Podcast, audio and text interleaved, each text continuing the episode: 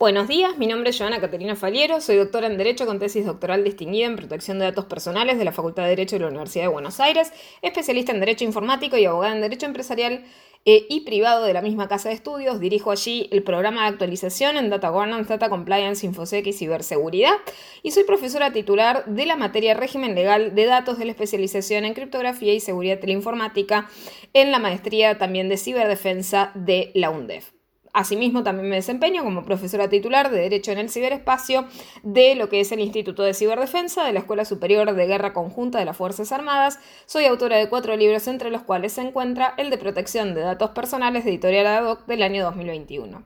Les agradezco inmensamente a Microjuris nuevamente por la invitación a participar de este nuevo podcast en el cual vamos a trabajar la temática de la adhesión al convenio 108 más, el depósito del instrumento de ratificación versus el informe de gestión de la Agencia de Acceso a la Información Pública de 2022 y la realidad que tenemos a nivel local en Argentina de nuestra protección de datos personales. En particular, a modo introductorio, decirles que en nuestro país estamos atravesando un periodo bastante turbulento en lo que respecta a la progresiva dilución de los límites que tenemos en materia de privacidad, de protección de datos personales, no solamente por vía ¿no? de las prácticas de carácter abusivo del sector privado, sino también por muchas otras desplegadas por el sector de la administración pública, del gobierno, hacia con la ciudadanía, lo cual se agrava aún más por los persistentes incidentes en materia de seguridad informática que obviamente azotan el ámbito del procesamiento de datos y en los cuales no hemos tenido verdadera resolución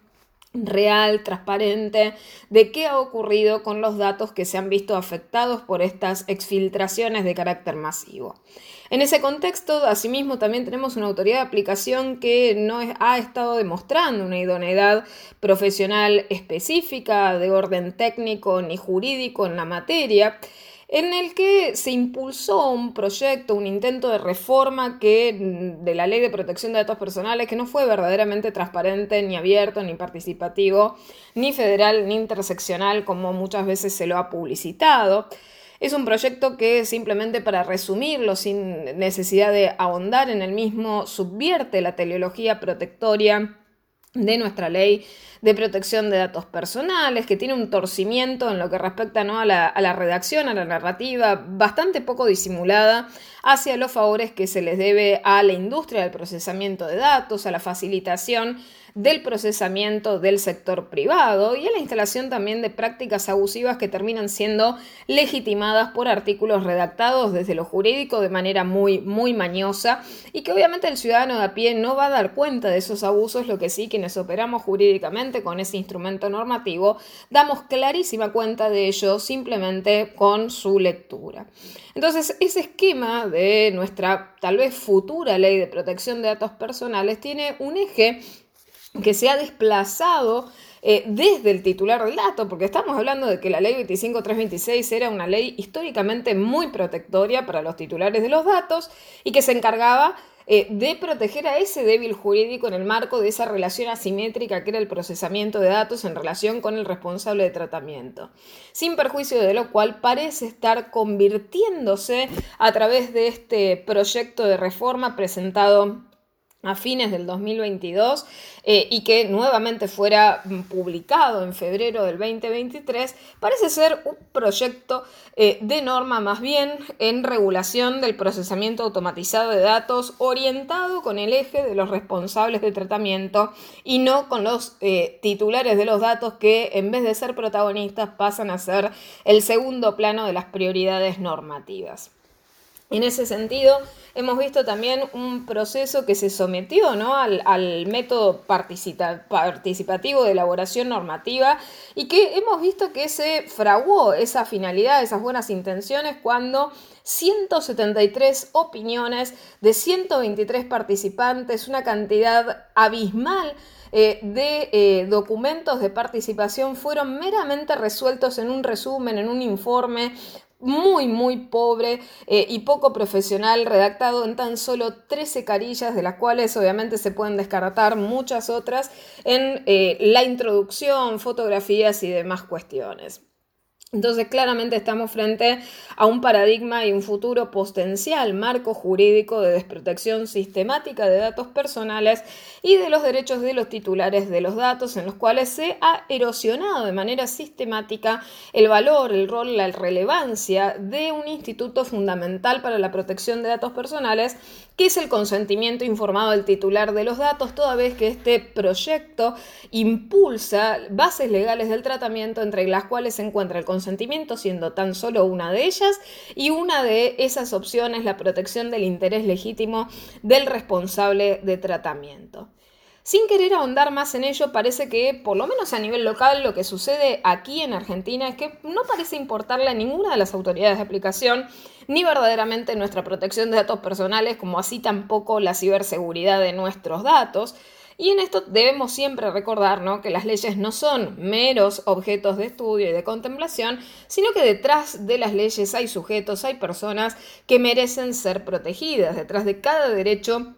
reconocido, tenemos un sujeto de derecho y en este caso, bueno, estamos siendo absolutamente negligentes en este plano con los titulares de los datos. Entonces no nos deberíamos estar permitiendo esas licencias que hemos tanto visto a lo largo de los últimos años de desprotección sistemática de ese sujeto hipervulnerable que es el titular del dato. Ahora pasemos al convenio 108, ¿no? Nosotros hemos adherido por medio de la ley 27.483, hemos aprobado este convenio para la protección de las personas con respecto al tratamiento automatizado de datos de carácter personal que fuera suscrito históricamente en la ciudad de Estrasburgo de la República Francesa el día 28 de enero del 1981. Este convenio de carácter multilateral ha sido un convenio histórico en materia de protección de datos personales, uno de esos primeros eh, cuerpos normativos de carácter internacional en la materia que sentó justamente las bases del norte protectorio en la materia, no solamente para, eh, para lo que ha sido la región europea, sino para todos los demás países. Nosotros obviamente hemos adherido, entre comillas, de manera, de manera tardía, recién a partir de, la sanción de la ley 27.483, pero ha sido este un paso histórico, por lo menos, para el refortalecimiento de eh, nuestro respeto por la protección de datos y esas bases jurídicas históricas que han servido de la construcción de los cimientos en el cual se han apoyado luego otros cuerpos internacionales en materia regulatoria. Ese convenio 108 histórico contaba con 27 artículos, un protocolo adicional y en ese sentido tenía una finalidad, una finalidad protectoria, proteger a cada persona, cualquiera fuera su nacionalidad o residencia, con respecto al tratamiento de sus datos personales, contribuyendo así al respeto de sus derechos humanos y libertades fundamentales y en particular el derecho a la privacidad. Recordemos que eh, esta, esta intención de la regulación europea siempre se ha inclinado en pos de la protección de los datos personales pensando en ella primordialmente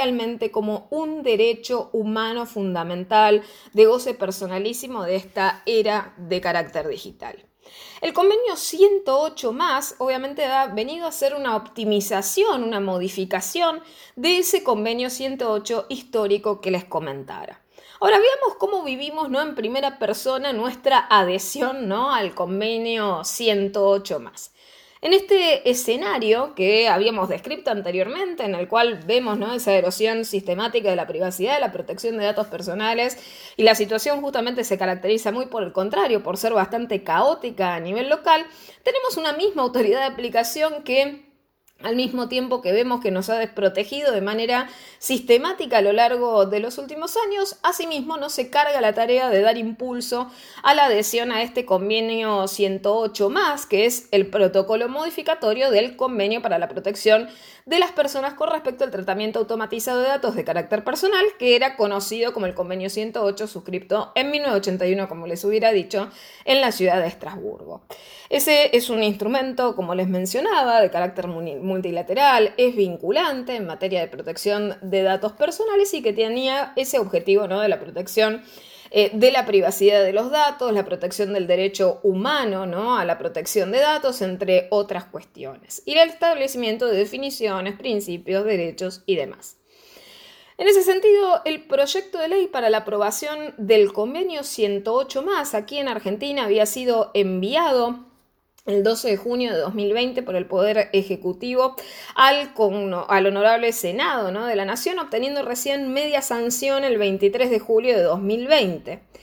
Después tuvimos un aletargamiento en materia ¿no? de lo que ha sido la aprobación final y terminar con ese procedimiento ¿no? de, de examen desde lo legislativo. Esto claramente ha perdido, si podemos verlo desde una forma más bien macro, impulso por el hecho de que en ese sentido la autoridad de aplicación, la IP, también había perdido efectivamente su autoridad en lo que respecta al vértice. Tuvimos también la, hiperextensión de eh, lo que había sido eh, luego de la renuncia de, quien ocupara el cargo directivo a la misma, también una, una nominación eh, fallida previa de otro candidato para ocupar el cargo, el cargo máximo directivo de, de esta agencia. Por lo tanto, bueno, está claro que ese dislate temporal ha tenido alguna suerte de causa por falta del impulso propio de esa autoridad de aplicación por esa relativa situación que podríamos señalar como de acefalía. En este sentido, el proyecto estuvo mm, durante todo lo que va del año 2021 sin ser tratado y en el año 2022, el 5 de julio, obtuvo dictamen favorable por parte de la Comisión de Relaciones Exteriores. Tres meses después, a principios de octubre, la Comisión de Asuntos Constitucionales también dictaminó de manera favorable y en ese caso obtuvo la media sanción que le faltaba en noviembre del 2022. Eh, y allí se aprobó con mayoría amplia, sancionándolo finalmente el día 30 de noviembre, en el cual fue promulgada la ley 27.699 de protección de las personas con respecto al tratamiento automatizado de datos de carácter personal.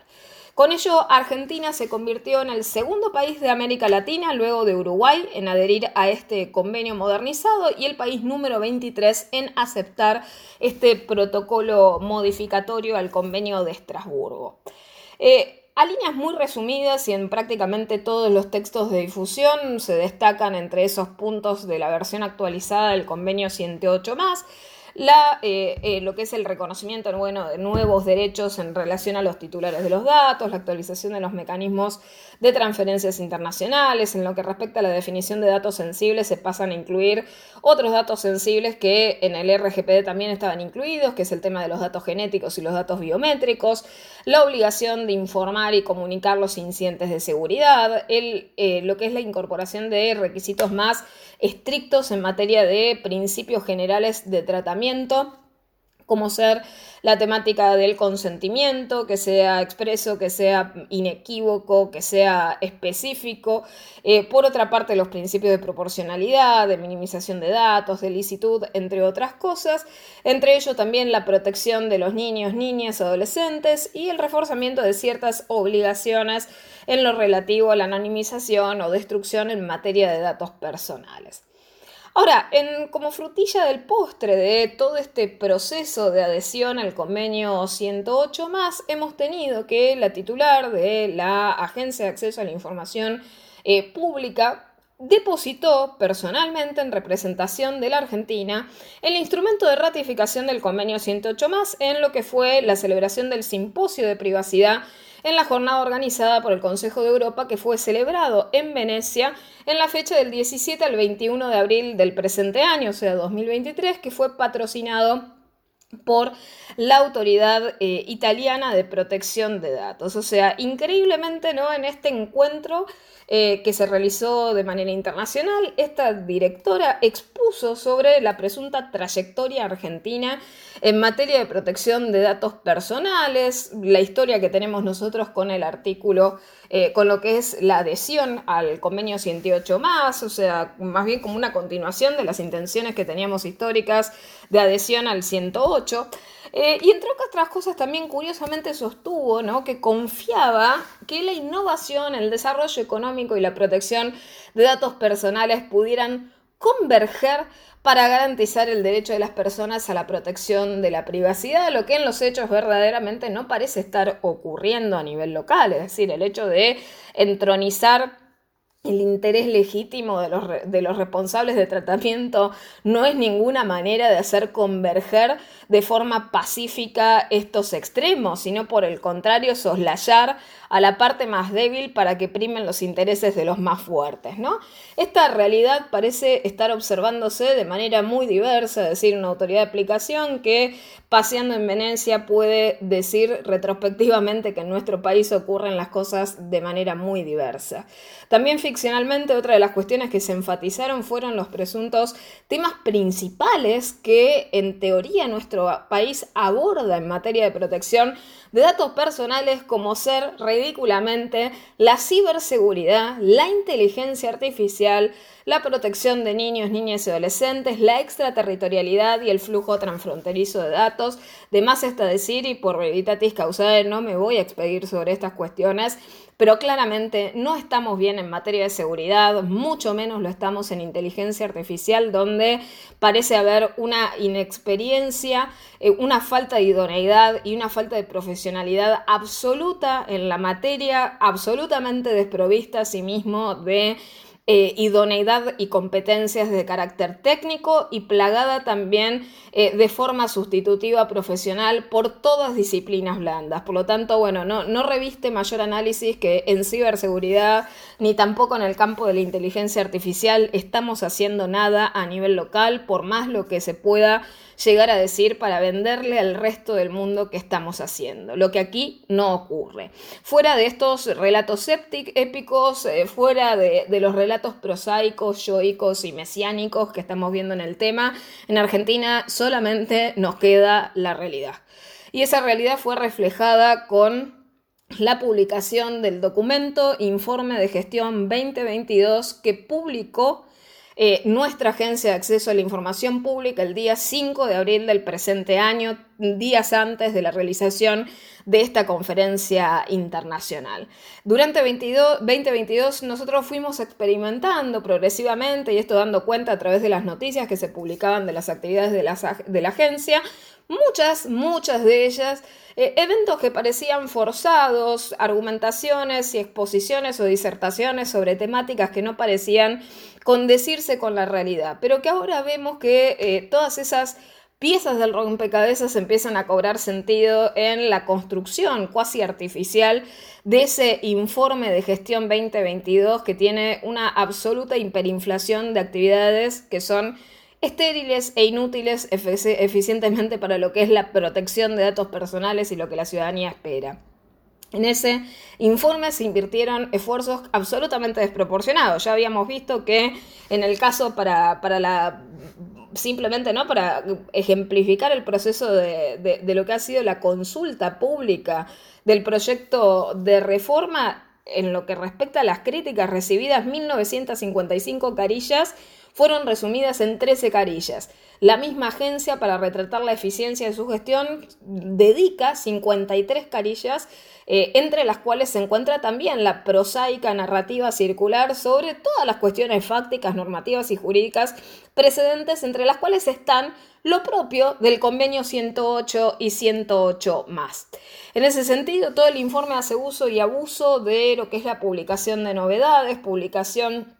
y utilización eh, de fotos de carácter institucional. Presumiblemente se habla de saltos de calidad en las políticas de transparencia y una planificación estratégica que no es más que una retórica en materia de, protección de datos que no se concreta fácticamente. Eh, por otra parte, durante 2022 no alcanzamos los mejores niveles protectorios, como así se dice. De hecho, hemos tenido estragos en materia de protección de datos personales eh, y no se ha hecho nada al respecto. Así que más allá de toda esa seguidilla autorreferencial de actividades burocráticas y de difusión totalmente estériles, el informe realmente contribuye a reflejar nada de lo que nos sirve realmente y lo que nosotros esperamos en materia eh, de la protección verdadera de nuestros datos personales, de nuestra autodeterminación informativa, de nuestra privacidad y de nuestra ciberseguridad. Por otra parte, tenemos otro problema. La Agencia de Acceso a la Información Pública durante el 2022 también amplió su estructura organizativa. Con ese sentido, aprobó la modificación de la estructura de primer nivel operativo y además se facultó eh, la aprobación del segundo nivel operativo, ¿no? En el caso con más de seis direcciones y cuatro coordinaciones. En lo que respecta al tema de fortalecimiento de la gestión, hemos visto cómo en los totales que nos transparentan, de 491 denuncias ingresadas, únicamente se emitieron 63 resoluciones, de las cuales solamente 52 tuvieron carácter sancionatorio, en multas que ascienden a una cifra de 7.383.061 pesos. Imagínense lo que eso equivale por lo menos para los responsables de tratamiento, con el tipo de cambio que mantenemos hoy, por ejemplo, a dólar, ya sea oficial o no oficial, lo cierto es que esto es muy, muy poco disuasorio. Tan solo un poco más de 33 mil dólares entre todas todas esas resoluciones, sin perjuicio obviamente de la falta de certeza de saber si hemos cobrado o no esas multas. Y por otra parte, sin perjuicio de que sabemos claramente que los montos de las multas de la ley 25326 deben ser actualizados, tampoco hemos visto una autoridad de aplicación que generosamente hubiera mm, cooperado con otras autoridades de aplicación, por ejemplo, la de defensa en materia de derechos del consumidor, que sí tiene en su cuerpo normativo sanciones de un monto muy elevado, es decir, aún antes, imagínense, de la reforma última en materia de multas, ya antes teníamos un máximo de 5 millones para ese tipo de sanción. Por lo tanto, bueno, se pudo haber colaborado transversalmente y de esta manera haber alcanzado mejores, eh, mejores niveles de cumplimiento. Y por otra parte, también lo que vemos es que las finalidades prácticas de las investigaciones de oficio parecen a veces deslucir eh, su objetivo. Es decir, por una parte se eligen solamente siete investigaciones de oficio, lo que muestra una ineficiencia absoluta desde la perspectiva de lo anual. Y por otra parte, parecen que estas investigaciones, también bastante selectivas en cuanto al target de quiénes son los sujetos investigados, parece la apariencia de apagar determinados tipos de incendios públicos propios de la mala, de la mala administración del Estado, también para el golpe estratégico de ciertos actores determinados en lo privado. Eh, y por otra parte, otra de las cuestiones características que deberíamos tener en cuenta es el hecho de que la participación de la agencia ¿no? en todos esos foros internacionales de los cuales se sacan esas eh, noticias rimbombantes con hermosas fotos institucionales al pueblo le cuesta muchísimo, muchísimo dinero. Todo ese dispendio que se ha tenido en el ejercicio de 2022 nos ha costado para una gestión eh, de la Agencia de Acceso a la Información Pública que solicitó por medio del decreto 331 de 2022 en julio del año 2022 un incremento, una ampliación del presupuesto por la suma de 177 millones 90 mil pesos. Por lo tanto, el presupuesto vigente del año 2022 ascendió a un total de 200 276.948.294 pesos, de los cuales al cierre del ejercicio del 92 ya se había ejecutado el 96,5% del mismo. Esa cifra aproximada de 277 millones de pesos es algo muy, muy doloroso de ver en el medio de un año en el que nuestra sociedad padeció de desafíos absolutamente indescriptibles en lo económico. La gestión que, que inicia ¿no? con un personal, una nómina de 44 personas, termina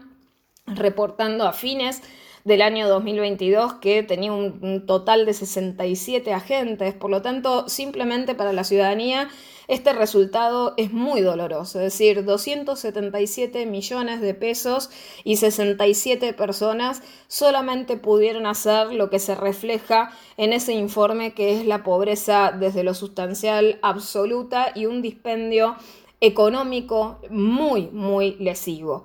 Para concluir este podcast, los hechos matan relatos. La adhesión al convenio 108 más desde ya es un motivo de celebración normativa, pero en el contexto económico que nosotros tenemos, el ir simbólicamente a depositar presencialmente al extranjero un instrumento de adhesión que ya se efectuó previamente y exponer presencialmente, cuando hoy en día contamos con medios para hacerlo virtualmente, es un dislate turístico y económico absolutamente innecesario que hoy en día tiene prácticamente una característica suntuaria que nuestra delicadísima y sensible coyuntura económica no permite realizar. Eh, y esperemos entonces finalmente que esa gestión que va a venir en este año, la gestión 2023 de la Agencia de Acceso a la Información Pública, tenga y observe una mejor y mayor sensibilidad social, o sea, que se avance verdadera y genuinamente en esas cuestiones que preocupan a la ciudadanía en materia del respeto por la privacidad, la protección de los datos y la autodeterminación informativa, sin tan grosero dispendio económico y turístico, porque en momentos de crisis todos y todas debemos cooperar y hacer primar el altruismo por sobre el egoísmo político. Muchísimas gracias nuevamente a todos los oyentes y gracias a Microjuris.